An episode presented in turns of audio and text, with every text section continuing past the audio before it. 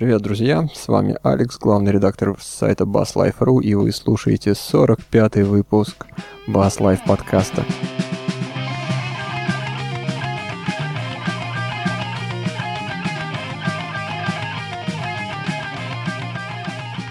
Начали мы ровно в 8 часов вечера, ну, по крайней мере, по нашему локальному самарскому времени. Я не один, со мной тут второй корневой ведущий. Слава, Дарксан, привет. Привет. Сегодня мы будем говорить в прямом эфире. Несколько человек нас слушает онлайн.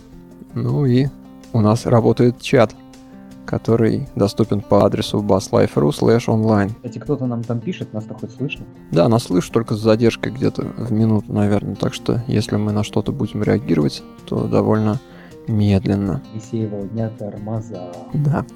Ну, давай пройдемся по нашим любимым темам. Тем очень много. Начнем с первой. Наверное, это самая многострадальная и многооткладываемая тема из всех, которые я когда-либо помню. Мы, по-моему, три раза уже откладывали. Тем-то, на самом деле, твоя. Ты как-то был инициатором ее добавления. Ну, так я в последнее время и хвораю, и отсутствую. Ну, вот тебя немножко там подлечили. Давай, наверное, бери быка за разные правильные места и объявляй. Как у тебя озвучено в сет-листе, в плане подкаста тема про подбор песен, про съем песен на слух. На самом деле я хотел бы э, немножко перефразировать эту тему, да, которую я хотел бы, которую я хотел бы поделиться, о которой рассказать. Скорее, я бы ее озвучил не про то, как подобрать песню на слух, да, или как там быстро и легко снимать все, что не попадя. Э, я хотел бы поговорить э, о том, как легко и быстро вклиниваться в музыку. А, где-то эти темы пересекаются, и ближе к концу как бы, я подведу черту и вывод, о котором мне хочется сказать, э, ну, ту идею, которую я хочу донести, и, в принципе, будет понятно, что одно следует из другого, и, в принципе, оно друг без друга, ну, не то чтобы совсем не живет, но вполне эффективно друг друга дополняет. Давай как-нибудь, чтобы понятнее было, о чем мы говорим, покороче сформулируем. То есть... Представь себе ситуацию, да, тебя, э, тебе сказали, чувак, пошли завтра с нами поиграем. Ты не знаешь, кто эти люди, ты не знаешь, с чем эти люди. А, в лучшем случае они тебе сказали, ну посмотри пару-тройку каверов, мы тут что-нибудь поиграем. Да? Ты приходишь к ним на репетицию, начинается сейшн, они говорят, а вот давайте мы сейчас сыграем еще это. Ты говоришь, а, как бы я-то немножко не в теме, да и вообще я не знаю, а вот это вообще ваша песня. Как бы. Вот. И, ну, они тебе говорят, что, сейчас мы тебе тут быстренько накидаем, а ты давай вливайся по ходу, поймаем друг друга. И вот, мне хотелось бы... Рассказать, как влиться, да? Ну, да, я бы сказал бы, знаешь, не сказал бы, что дам панацею от всех бед, я бы сказал, что тут как, как с пианистом, не стреляйте в пианиста, он играет как умеет. Расскажу некоторые очень-очень базовые по моему опыту вещи, такие фундаментальные и основные. Грубо говоря, как бы я бы это назвал, да, первые пять шагов, как начать играть в коллективе. Ну, помимо того, что просто надо купить бас-гитару, да, и найти людей, с кем, с кем играть. Басистам-то вообще небольшая проблема найти людей, с кем играть, потому что нашего брата как-то меньше нас только барабанщиков, по-моему. Да ну вот не скажи. Ну ладно, давай не будем отвлекаться, и так получилось довольно затянутое такое введение. Давай первый свой железобетонный совет. А, да я бы даже сказал, тут даже не первый железобетонный совет. Я подготовился основательно. И... Песню споешь? Сейчас на табуретку залезу, стихи начну читать. А, у меня целых три раздела по пять пунктов в каждом. Первые пять шагов, которые надо сделать в нужном направлении. Хочу поговорить сегодня вот о трех вещах. То есть о том, что играть, о том, как играть, и о том, как в том самом анекдоте, какая сейчас песня. Если начать с того, что играть, то есть с чего необходимо начать, что необходимо понимать и что необходимо уметь для того, чтобы ну, хоть в каком-то направлении двигаться в свободной игре. На первом месте хочется поставить, ну, естественно, надо знать грифы, надо знать ноты. Без этого тут постоянно встает вопрос, а надо ли знать басисту нотную грамоту, не надо ли знать, нужна там музыкальная теория и все там знания, познания и пласты. Как-то последнее время просто шквал такого давления идет, ну, по крайней мере, на моем сайте, о том, что надо знать ноты. Тут я подпишусь под этим, что да, надо знать ноты. Это язык, на котором мы говорим, это не значит, что вот прямо пока ты не умеешь бегло читать с листа Рахманинова, то тебе вообще нечего брать в руки инструмент и вообще куда-то выходить в люди. Это на самом деле все довольно несложно, то есть все знают все те самые семь нот, и довольно несложно познать и понять, что такое диезы и бемоли, да, как они повышаются и понижаются, что такое тона и полутона. Это довольно простые понятия. И ну, не понимая, не оперируя их, ты Конечно, можно быть супер гениальным слухачом и вообще вот просто абсолютно не зная, что, что у тебя и где, вот просто настолько чувствовать свой инструмент, что вообще не задумываться ни о каких, ни о гармониях, ни о чем. Но это, мне кажется, настолько же редкое исключение из правил. Часто вот когда говорят о таких людях, которые могут без нот все делать, я обычно ловлю себя на мысли, задумываюсь, а вот если бы они еще и ноты знали, что вообще бы тогда? Ну да. И в плане изучения нот на грифе хочется поделиться таким, по крайней мере, как это начинал делать я намного позже придет понимание, что такое квартоквинтовый круг, зачем он нужен, да, и как его полезно использовать. А, но можно воспользоваться э, удобным следствием из него. Следствием из него таким, что есть определенная закономерность того, как меняются ноты, переходя с одной струны на другую. Да, у нас бас-гитара настроена в кварту, то есть в четвертую ступень. Под каждой нотой находится четвертая ступень гаммы. И если в открытом строе мы видим ми, ля, ре, соль, то на 12 ладу мы видим точно такую же картину. Между 12 ладами у нас находятся все ноты. А, так вот, как учил в свое время гриф я, мне абсолютно не надо было учить каждую ноту на каждой струне. Довольно быстро и легко запоминаются опорные ноты на, так, ну, как я их для себя называл, да, на основных ладах. То есть на третьем, пятом, седьмом, десятом, ну и, соответственно, открытый или двенадцатый. И вот эта последовательность э, ми, ля, ре, соль, до, фа и си бемоль, ну и над ми, то есть вернее ниже ми получается, да, есть еще си. И вот она вот на вот этих вот ладах последовательность постоянно повторяется, просто начиная с разных нот. И потом, зная, что такое диез бемоль, и зная тона, куда двигаются вперед-назад, от них я уже довольно быстро по всему грифу скакал в зависимости от того, какую ноту где мне необходимо взять. То есть фактически, на самом деле, запоминая те же 7 нот, просто запоминая эту последовательность на каждых определенных ладах, очень быстро покрывается весь гриф. И на самом деле... Ну и сколько тебя по времени заняло освоение грифа, не помнишь? Я понимаю, что это было годы назад. Это было очень годы назад. Не, ну на самом деле немного. Я, в принципе, наверное... Ну, давай скажем так. Взял в руки бас, в принципе, в первый раз я в мае месяце и в октябре меня уже позвали играть в группу, и вот как раз там со мной случилась вот ситуация, которую я описал в начале. Типа, чувак, угу. вот у нас аккорды, вот мы начали играть, а ты давай по ходу что хочешь, что и делай. И с учетом того, что я вот это был мой первый коллектив и первое что, с первой репетиции меня взяли. При том, что все ребята были года на два, на три, на четыре старше меня и намного опытнее. Понятно, молодец. Вот, давай дальше. Давай дальше. То есть мы освоились, где у нас нота находится на грифе, да, мы знаем, что такое диеза бемоли, знаем, куда по полутонам туда-сюда ходить. Знаем, что у нас между ми и фа и си и до как бы есть, ну, в смысле, нету полутона. По сути, все ноты в гамме охватили. Дальше, опять же, как не прискорбно любителям ничего не учить, э, я считаю, что в любом случае надо знать гаммы, как минимум, как, как вот самый просто вот кровь из носу, минимум знать гаммы мажорную, минорную, понимать между ними разницу, понимать, что такое интервалы, то есть э, каждая нота в гамме, да, имеет свой последовательный номер, свое название. Тоника, секунда, терция, кварта, квинта, секста, септима и октава.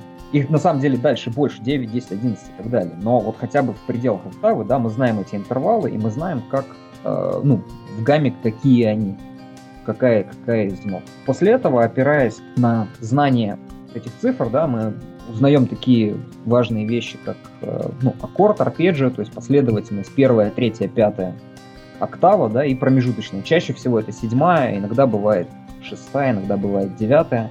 Это помогает нам понимать э, надстройки в аккордах, которые люди играют. То есть, когда тебе говорят, сыграй мне, пожалуйста, соль мажор септ, тебя это не, не, не ввергает в ужас, да, ты понимаешь, что это соль, ты понимаешь, что это мажор, то есть ты знаешь, где у него мажорная терция, ты знаешь, что от тебя, у тебя в нем есть акцентированная седьмая ступень, ты знаешь, какая это седьмая ступень в этой гамме. В принципе, у тебя уже на руках те 4-5 нот, да, в которых ты можешь играться, и от которых ты можешь строить свою партию. Ну, тебе повезло, что с тобой играли такие люди, которые могли такие, такими словами кидаться. Это на самом деле все приходит постепенно, да, и, конечно, да, иногда, ну, я попал первый раз в коллектив, который играл блюз, рок-н-ролл, и тут без септаккордов было никак. А, если дальше, то есть мы уже знаем положение нот на грифе, мы знаем гаммы, мы знаем интервалы, ступени, мы знаем, а, что эти ступени в аккорде да, акцентируют определенные его характеристики, интонации. А, следующим для меня шагом было понимание, что такое лады, как они строятся и как они друг от друга зависят, друг из друга получаются. Это те самые вот ионийский, дарийский, фригийский, лидийский, миксолидийский, иолийский, лакрийский. Страшные слова, а, которые... Давай самый простой какой надо. Э, с чего начать? Начинать надо на самом деле со всех. То есть, вернее, как... Ну, так не бывает. Бывает. Вот мой неокрепший мозг не вместит столько информации. Я могу с чего-то одного начать. Хорошо. Ты уже начал с двух. Ты знаешь мажорную и минорную гамму. Это да, значит, да. Ты, ты знаешь и анийский, и аэлийский лады. Здорово. Это они, собственно, и есть. А дальше между ними находятся промежуточные, да, и фактически это являются а, те же ноты в этих ладах, просто смещающиеся постепенно на одну ноту вперед. Так вот, если ты видишь эти лады перед собой, ты знаешь, как они играются, а, каждый из этих ладов, соответственно, в тональности обыгрывает обыгрывает аккорд от той ступени, от которой вот нота по порядку в этом ладу. Грубо говоря, если э, мы вот в том порядке, да, котором говорим, что в котором я изначально их озвучил, то есть начать с ионийского, то есть с мажорной гаммы, то дальше мы идем по каждой ступени. Каждая ступень начинается с соответствующего следующего лада, и каждый лад является по сути собой тоже мажорным или минорным ладом. Для упрощения, если не заморачиваться, потому что в практически в большинстве своем они отличаются там седьмыми, шестыми, четвертыми ступенями, которые можно, в принципе, попропускать. А, можно сказать, что а, вот в этом порядке ладов у тебя есть три мажорных и четыре минорных. Идут они в таком порядке. То есть первый идет мажорный, потом два минорных, потом два мажорных, и потом в конце опять два минорных. Это если у тебя мажорная тональность. Если у тебя минорная тональность, то у тебя идет первые два минорных, потом мажор, два минора, два мажора. Самое ключевое, что получается, что у тебя первая ступень, четвертая и пятая всегда того же характера, то есть мажор или минор, как основная тональность, ну то есть в основной тональности. Это в принципе вот понимание, как чередуются мажоры и миноры, очень тоже облегчает жизнь, когда ты подбираешь композицию, когда у тебя вот идет какой-то джем, да, вы вместе играете, ты легко ориентируешься, что ага, мы сместились на столько-то аккордов вправо или влево. И тебе, в принципе, иногда, ну, то есть тебе даже не надо спрашивать у них, ребята, это что, мажор или минор? А когда ты еще более детально знаешь лады, ты еще и можешь очень круто блеснуть тем, что ты знаешь, что вот здесь повышенная седьмая или пониженная седьмая. И вот эти моменты, они дают очень большую гибкость. Это все познается, естественно, ну, и понимается не сразу. Я помню, что я к этому шел довольно долго, и когда на меня снизошло озарение, я чувствовал, что я просто властелин мира, я могу переиграть кого угодно, и что вот мне прямо сейчас можно пускать на Уэмбли, и я там всех сделаю и заткну за пояс. Но, к сожалению, на следующий день я проспался и понял, что что-то пока рано, я так радуюсь. А я буквально чувствую, как мозги из наших слушателей из ушей вытекают в Загрузился не по-детски, скажу я тебе. Может быть не по-детски, но это на самом деле довольно простые вещи. Это настолько начало в том плане, что я вот, если сейчас к нам в чат, да, или в комментарии набегут там джазисты и теоретики, они закидают меня тапками, помидорами, тряпками и всем, чем попало. Потому что это только то, от чего надо отправляться, а дальше все веселее и веселее. Так вот, это с точки зрения того, какие ноты мы играем. Угу. Дальше хочется поговорить о том, как играть. Слава богу, мы более-менее разобр... разобрались, куда тыкать в пальцы, пальцами на ладу. Неплохо бы понять еще, как это делать, чтобы, опять же, все звучало более-менее неплохо. Первый совет, наверное, который мне дали, и что очень интересно, на мастер-классе Билли Шиханова, который был, это был вопрос к нему, типа вот, в чем секрет, что самое главное, угу. самое простое, самое базовое. Нет ничего гениальнее и правильнее, чем это. Слушай и играй в бочку. Когда э, рисуешь свой грув, когда ну, слушаешь, что происходит, когда хочешь, чтобы композиции всех качало, и я не говорю о том, что когда ты придумываешь какую-то уже сложную партию сам в какое-то там, музыкальное произведение, пытаешься, ты придумываешь какие-то рифы, но самое первое, от чего стоит оттолкнуться, это то, как согласовывается басовая линия с бочкой. Конечно, это не значит, что каждый удар бочкой, это у вас должна быть каждая нота. Да? Иногда что-то можно пропустить, что-то можно наоборот акцентировать паузой. Это дальше уже придет постепенно с чувством игры, с сыгранностью с барабанщиком. Но самое первое, это надо научиться слышать бочку. Второе, о чем хочется сказать, о чем тоже сказал Вилли Шихан, то есть следующая гениальная мысль, это слушайте бочку и рабочий. То есть рабочий это второй акцент, который вам дает возможность понимать, как бы даже не столько, где вы находитесь, а просто вот что играется в данный момент, какой пульс у композиции. Эм, это те основные как бы ну, вехи, точки, которые в композиции дают вам возможность понять, как вы будете строить свой грув. Конечно, то, что я сейчас говорю, предполагает э, о том, что барабанщик, с которым вы играете, ну, как бы, начинается композиция, он начинает играть, хоть что-то, но стучать, а не смотреть вам в рот и ждать, типа, ну чё, и сам в лучшем случае может тут статься, тут статься. Тогда как бы у вас особо тоже вариантов немного. Хотя и в тут стац, тут стац тоже есть бочка и рабочий, да, от которого стоит плясать. Следующее.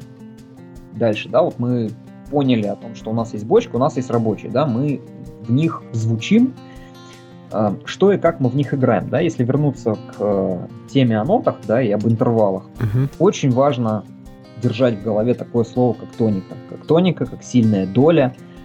Сильная доля, она должна быть сильной долей, то есть в композиции должен быть пульс, без него грува никакого не будет, какие бы, какое бы количество нот вы не лупили, если у вас нет пульса сильными долями, которые тоже не всегда обязательно там, первая нота каждого такта, чаще всего да, да, могут быть акценты какие-то и внутри такта, могут они как- как-то чередоваться, но если вы их не подчеркиваете, если вы не пульсируете, то как бы, грува особо и не получается.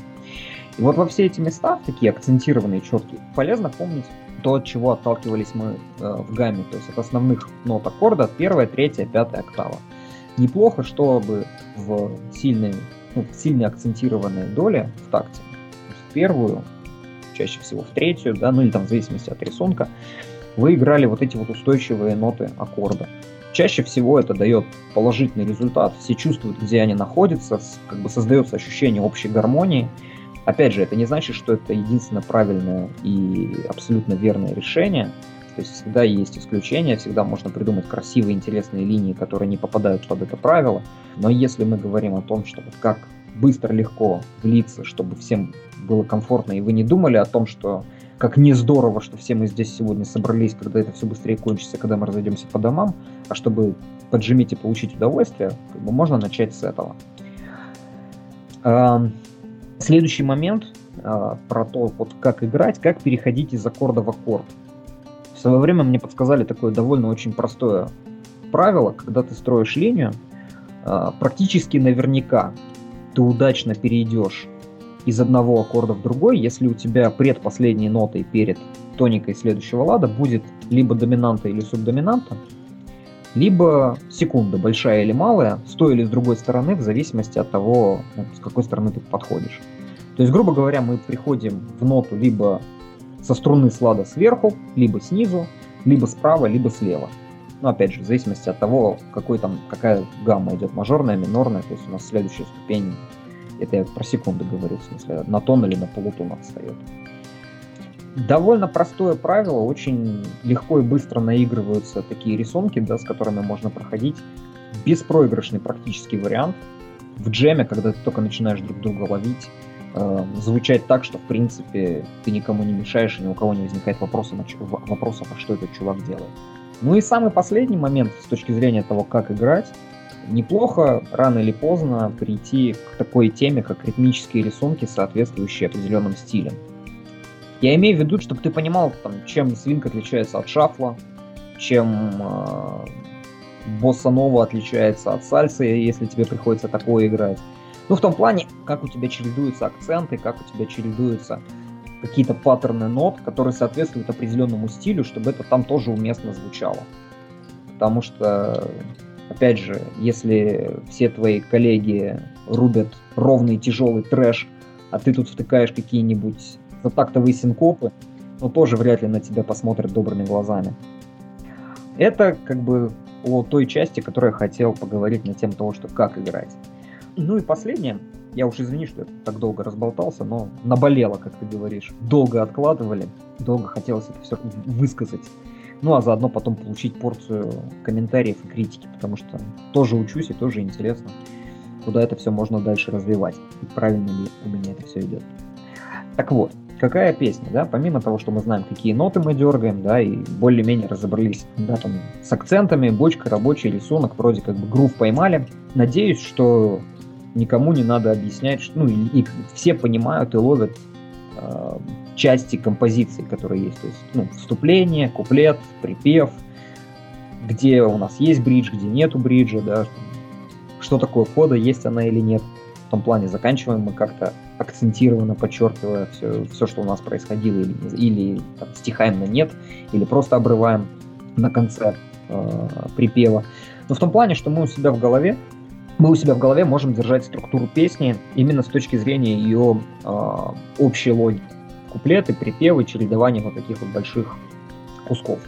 В них мы понимаем, чувствуем и умеем считать такты. То есть мы знаем, сколько тактов у нас в строке, мы понимаем, в каком размере мы играем. Отсюда у нас появляется в голове возможность считать.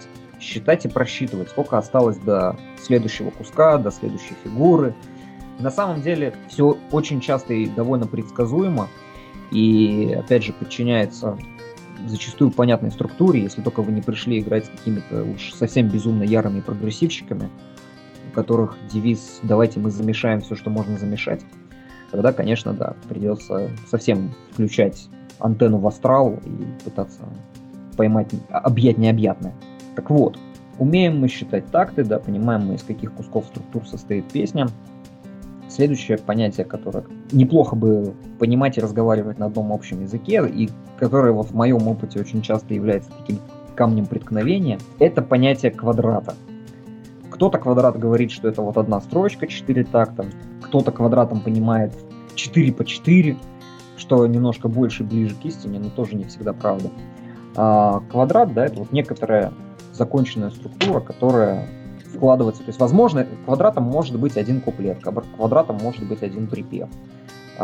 Зачастую это там 12-16 тактов, может быть 32 такта, в зависимости от композиции. Да? То есть, вот если мы говорим о обычном стандартном блюзе, чаще всего он 12-тактовый. В данном случае квадратом будет 12 тактов.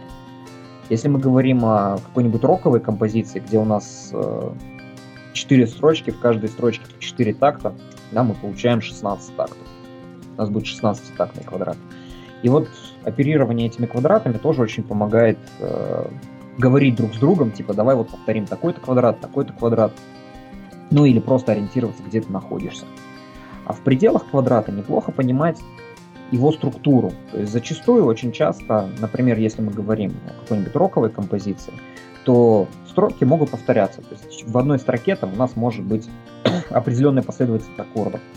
В следующей строке у нас идет такая же последовательность аккордов. Потом она как-то меняется, да, в четвертой она может опять повторяться. Если мы каждую вот такую строчку, повторяющуюся, обозначаем одной буквой, да, чаще всего там А, Б, иногда С, вот, то в принципе, если посмотреть, очень многие композиции довольно легко раскладываются на схемки из сочетания вот таких вот букв, то есть там А, Б, А, Б или А, А, Б, А. Это в принципе довольно просто и легко у тебя начинает складываться чувство, ты начинаешь чувствовать, вот, вот звучит такой-то квадрат, вот я нахожусь в таком-то такте, вот такая-то структура квадрата, то есть я знаю, какие сейчас ноты. Для этого не обязательно держать в голове всю композицию от начала до конца и помнить, какой аккорд идет за каким, просто вот так вот сплошным текстом, как говорится.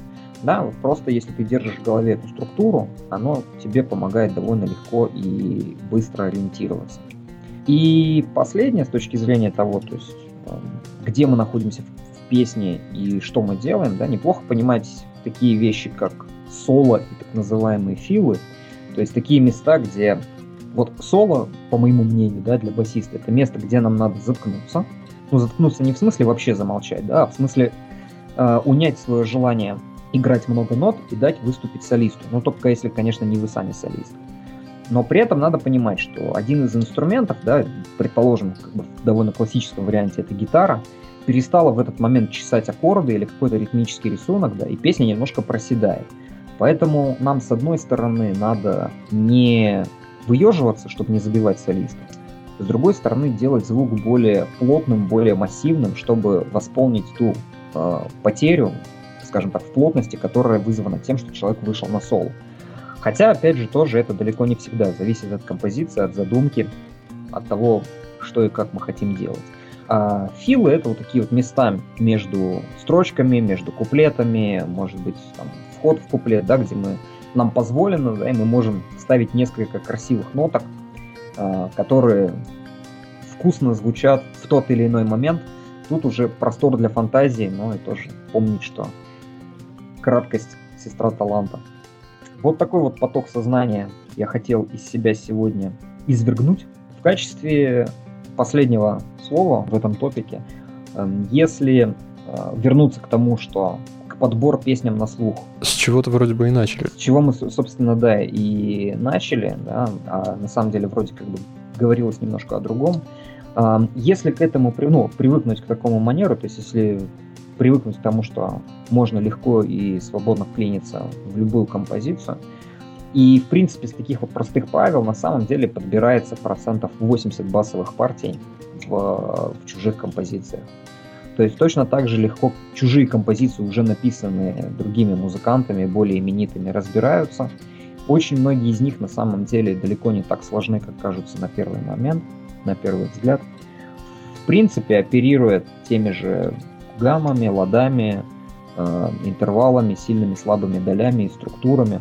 Довольно легко находятся те самые нужные ноты, которые надо сыграть. Ну а дальше дело только в практике. Ты описал ситуацию, когда, чтобы что-то начать играть, нужно несколько месяцев посидеть и поработать с инструментом.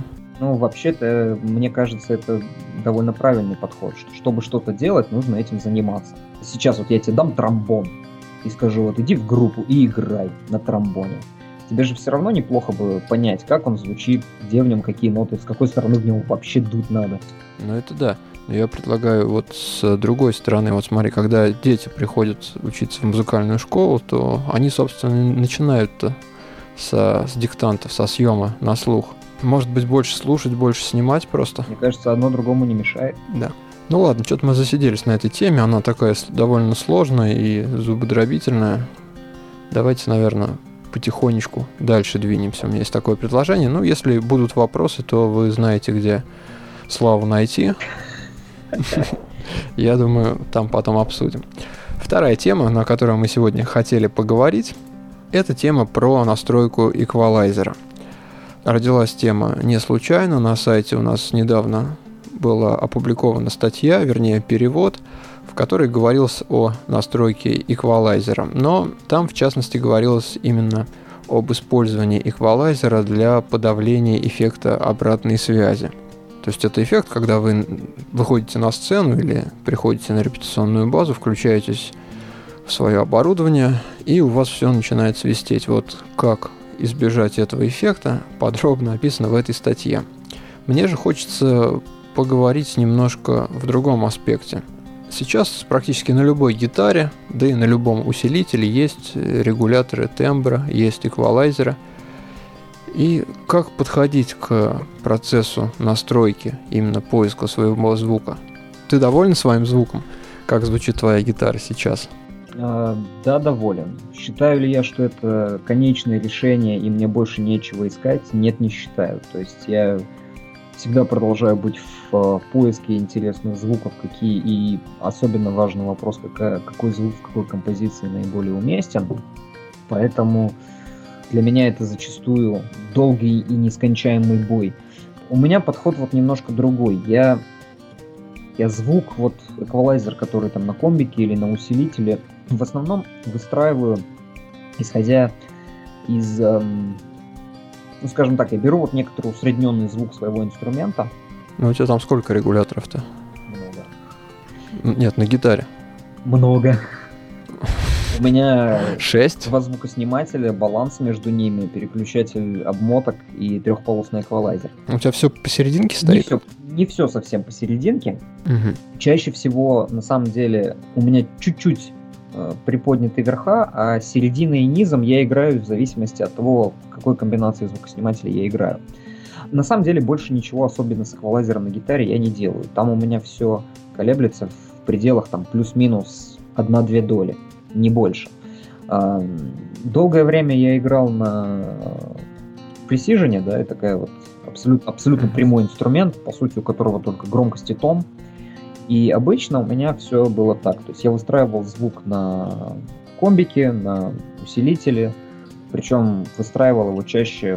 То есть я вот слушал звук, какой у меня идет посередине звукоснимателя, и пытался каждый конкретный комбик подстроить так, чтобы меня устраивало. Не всегда это был одинаковый результат. Чаще всего у меня примерно структура такая. То есть э, по частотам я никогда не помню, я вот помню визуально, когда картинки как образовываются. То есть э, самый низ там чуть-чуть выше, чем середина, да, потом э, я люблю, э, скажем так, низкую середину чуть-чуть приподнять, верхнюю середину чуть-чуть опустить, и верха тоже так чуть-чуть приподнять, примерно вот на уровне низа, может быть, чуть-чуть ниже, то есть так, чтобы только чуть-чуть акцент, ну, немножко акценты были. То есть я не люблю сильно амплитудные значения. А дальше в основном я привык э, играть тоном звуком э, звукоизвлечения. То есть эм, ближе к грифу играть, ближе к бриджу. Я тут, знаешь, заметил, что периодически подхожу я к этому вопросу, к поиску звука, и как-то все время что-то новое открываешь для себя. То ли настроение влияет, то ли восприятие как-то. Но вот не было еще такого, чтобы я... Ну, я вот записываю те, скажем так, красивые звучания, которые мне вот сейчас нравятся. Я... У меня есть файлик, куда я значение регуляторов записываю. Так вот, практически не было ситуации, чтобы вот один в один втыкание было. Ну, тут опять от струн же много зависит еще. Тут много чего зависит. Зависит от настроения, от инструмента, от того, куда воткнулся, от того, с чем и куда ты воткнулся, в каком помещении ты находишься. А когда дело заходит о том, что с кем ты играешь, да, и как отстроены гитаристы, и как это все вместе звучит, там вообще отдельная история. Если честно, я пока не чувствую себя там супер-пупер профессионалом, который вот прям чет, четко чувствует, как ему нужно настроить в данный момент, чтобы вот звучал. И я не умею так, чтобы вот, э, например, посмотреть на настройки там эквалайзеров у гитаристов, посмотреть, э, выстроить что-нибудь у себя, да, пойти к звукарю, сказать, вот что на пульте выставить, и чтобы это все красиво зазвучало. Я каждый раз пытаюсь по ушам, но и зачастую надеюсь на других людей, что они не дураки и, и не будут глушить все и вся. Но у меня на самом деле вот на таких живых выступлениях эквалайзер тоже превращается скорее в инструмент спасения своего звука, нежели что-то, что обеспечивает красоту.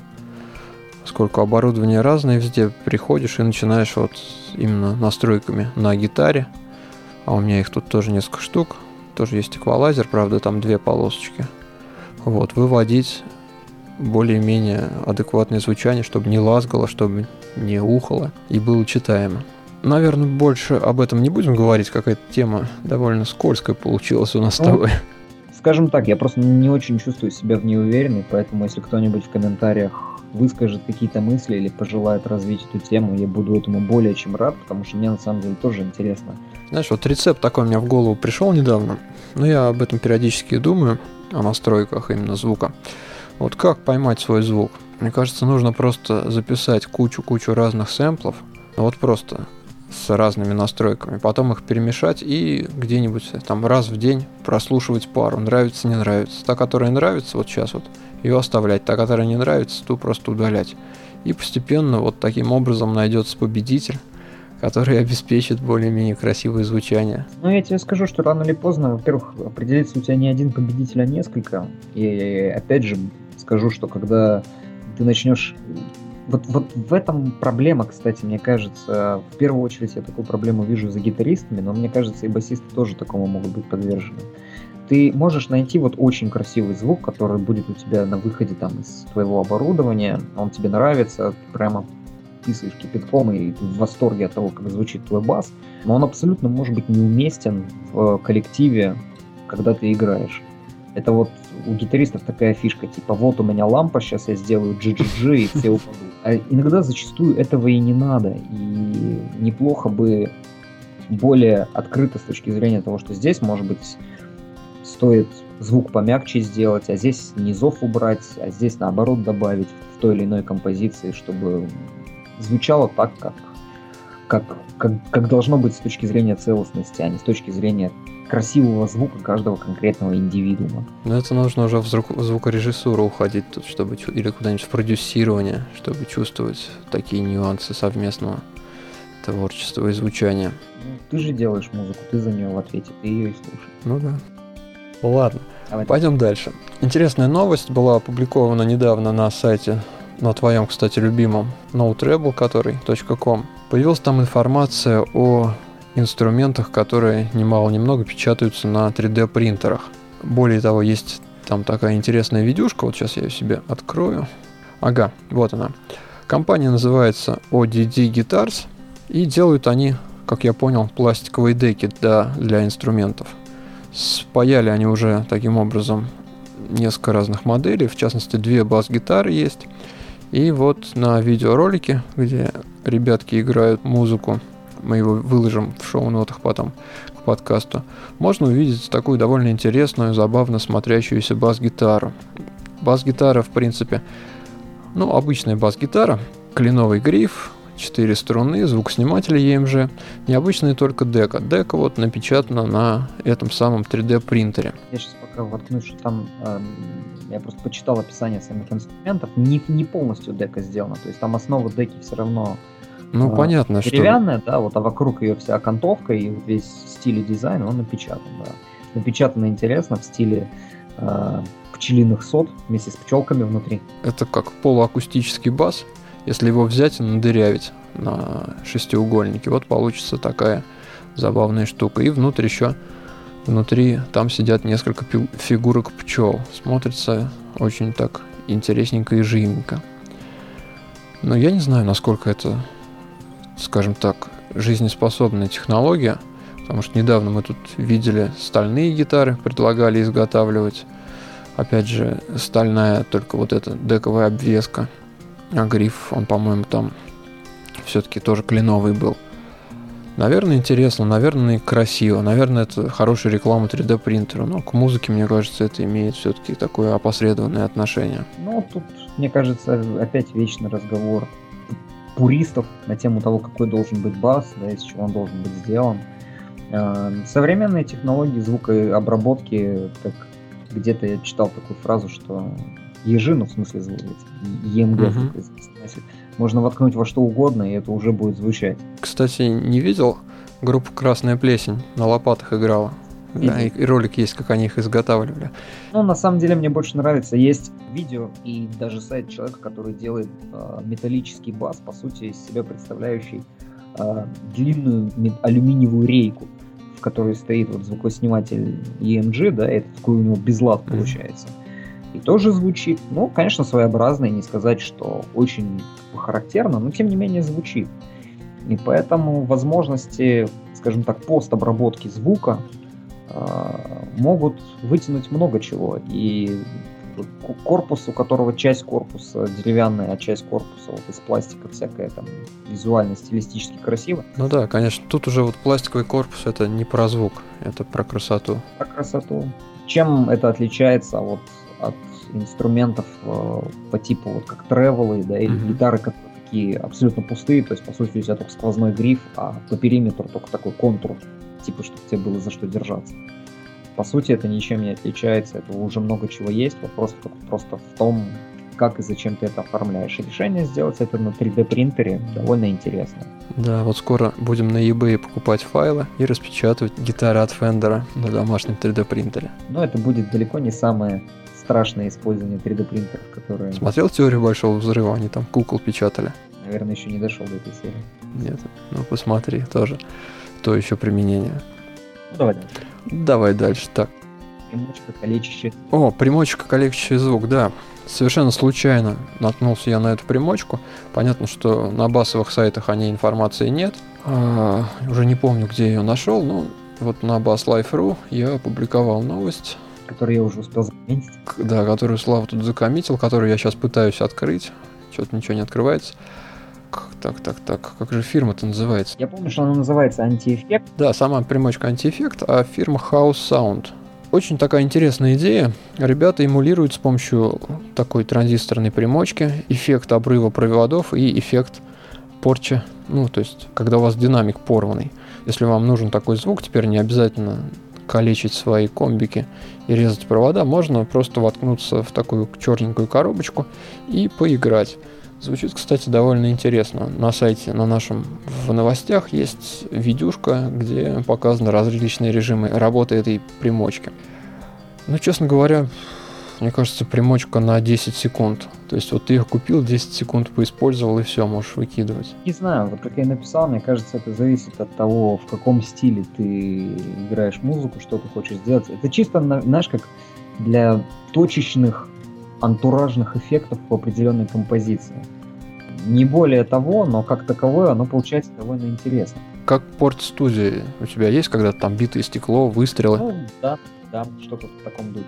Вот если ты сходишь на сам сайт, да, где производитель гитар, где их можно А я был там, хороший сайт. Да, единственное, что мне, мне жалко, я так и не нашел там нигде цену. В описании самой педали там есть интересная ссылка на статью интервью с Джо Сатриани, Мгм. которая сама по себе интервью довольно интересная, и история про композицию ZZ Top, э, называющаяся Loaded, в которой Билли Гиббонс как раз всю песню играет вот на, на так... Ну, вернее, не то, что на таком, не на этом эффекте или на таком эффекте. Там как бы в этом-то и есть история, что тайно неизвестно, как он ее сыграл, но вот она вся звучит такая, как на побитых комбиках до порванных гитарах, но при этом звучит очень так интересно, антуражненько. Вот, поэтому, мне кажется, свое применение в, в определенных местах она может найти, но насколько это применимо для баса, не знаю. Но я рекомендую вот по, походить, по- Посмотреть. посмотреть, посмотреть видео, да, послушать сэмплы, довольно забавная и нетривиальная вещь, то есть не Не заезженная, да. очередной перегруз там или очередной дилей, который... Говорить о ребятах точно будут, но вот смогут ли они что-то продать, у меня, вот, честно говоря, большие сомнения на этот счет.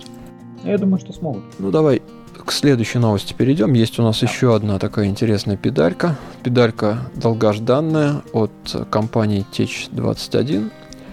Это VT Bass D. У них э, раньше уже было что-то подобное. VT Bass, по-моему, Мгм. называлась примочка. И вот они решили ее э, по следам своего суперхита Sensamp пойти тем же путем и сделать из вот этой примочки полноценный преамп с XLR выходом, то есть с дебоксом и с э, такой вожделенной крутилкой Blend, без которой Слава вообще не хочет смотреть на примочки, Ну, не на примочке, а на пере- перегрузы, да. на перегрузы. Говорят они, что это звучание 60-х годов обеспечивает эта педалька, и что такой зубастый дисторшн у них на борту есть. Честно говоря, сэмпла найти пока не удалось. Это вот-вот горячая новость. На выставке ее только что представили, эту педальку. И на всех видюшках стоит чувак усатый и рассказывает о том, что вот смотрите, какая классная педаль, вот у нас такой регулятор, вот у нас такой регулятор, но как она звучит, мы вам не скажем. Может, она еще пока не звучит. Не знаю, красивая должна звучать. Ну, красиво, да. Тем более, что они мало того, что сделали педаль, так еще и тут же ее же в рековом исполнении. Да, а кстати, по-моему, у них и сенсамп есть рековый. Для преампа-то это нормальная практика. Для прям нормальная практика. Ну, я ничего не могу проком- прокомментировать. Надо слушать. Да, надо слушать. Знаешь, что я вот по следам вот этих преампов, у меня же тоже преамп такой транзисторный, правда, от Данлопа. Так вот, я обнаружил, что ну, по, решил я в него поиграть не активным своим ибанезом, а пассивным инструментом, я обнаружил, что слабоватый преамп выдает вот именно по уровню, довольно низкий уровень сигнала. Если хороший, мощный усилитель, он раскачает колонку, а если усилитель такой, ну вот прям на грани на грани, то будете тихо звучать. Был я огорчен вот этим фактом. Я вот на моем преампе есть замечательная кнопочка минус 10 дБ, которая позволяет регулировать сигнал на выходе как от пассивных, так и от активных инструментов. В принципе. Здесь не об, не об этом речь. Речь о том, что вот он в громкости ничего не дает, по сути. Он только вот тембр делает красивым. Я даже, знаю, что обнаружил, что если я вот свой, ну, просто возьму провод и в разрыв сунусь от своего какого, ну, прям, который встроен в гитару, то по громкости я получу тот же звук практически. Ну, может, чуть-чуть вот он потише. Mm. Что вот довольно грустно для меня. Я как-то ожидал, что преампы все-таки добавляют в громкость.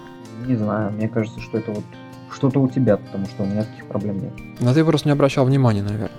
Я вот тоже совершенно случайно обратил внимание, потому что решил воткнуться напрямую и через вот преамп. Вот я обнаружил, что он практически ничего не выносит. На самом деле я экспериментировал. У меня что прям позволяет вот переключать режимы для актива для пассива. Точно так же у меня и на басу есть пушпул на пассив. И в принципе одно равняет другому. У меня на басу, по-моему, там разница в 12 дБ, а на прямпе в 10. Ну давайте, наверное, на этом заканчивать. Да. Довольно долгий получился подкаст. Не... Спасибо. Да. Спасибо мне болтливому. Весьма неровный по темпу. Если вы выдержали вступление от Славы, то дальше, наверное, вам было проще слушать. Вот. Ну, это был наш первый опыт вещания онлайн. К сожалению, чат сразу лег, поэтому мы ничего, никакой обратной связи от вас, к сожалению, не получили, но тем не менее. Даже не, не видим, остался кто-то в живых или нет. Или... Нет, я вижу, есть пару человек живые, которые нас вот сейчас слушают, но их, прямо скажем, немного. Не знаю, будем ли еще делать онлайн или не стоит. Напишите, как вы считаете, интересно вам это или нет. Услышимся, если все пойдет нормально, где-то на следующей неделе, наверное, тоже в среду или в четверг. Еще одну точно онлайн-трансляцию замутим, а дальше видно будет. Заходите на наш сайт, оставляйте комментарии. С вами были Алекс и Дарк Сан. Всем пока. Да с вами Сила.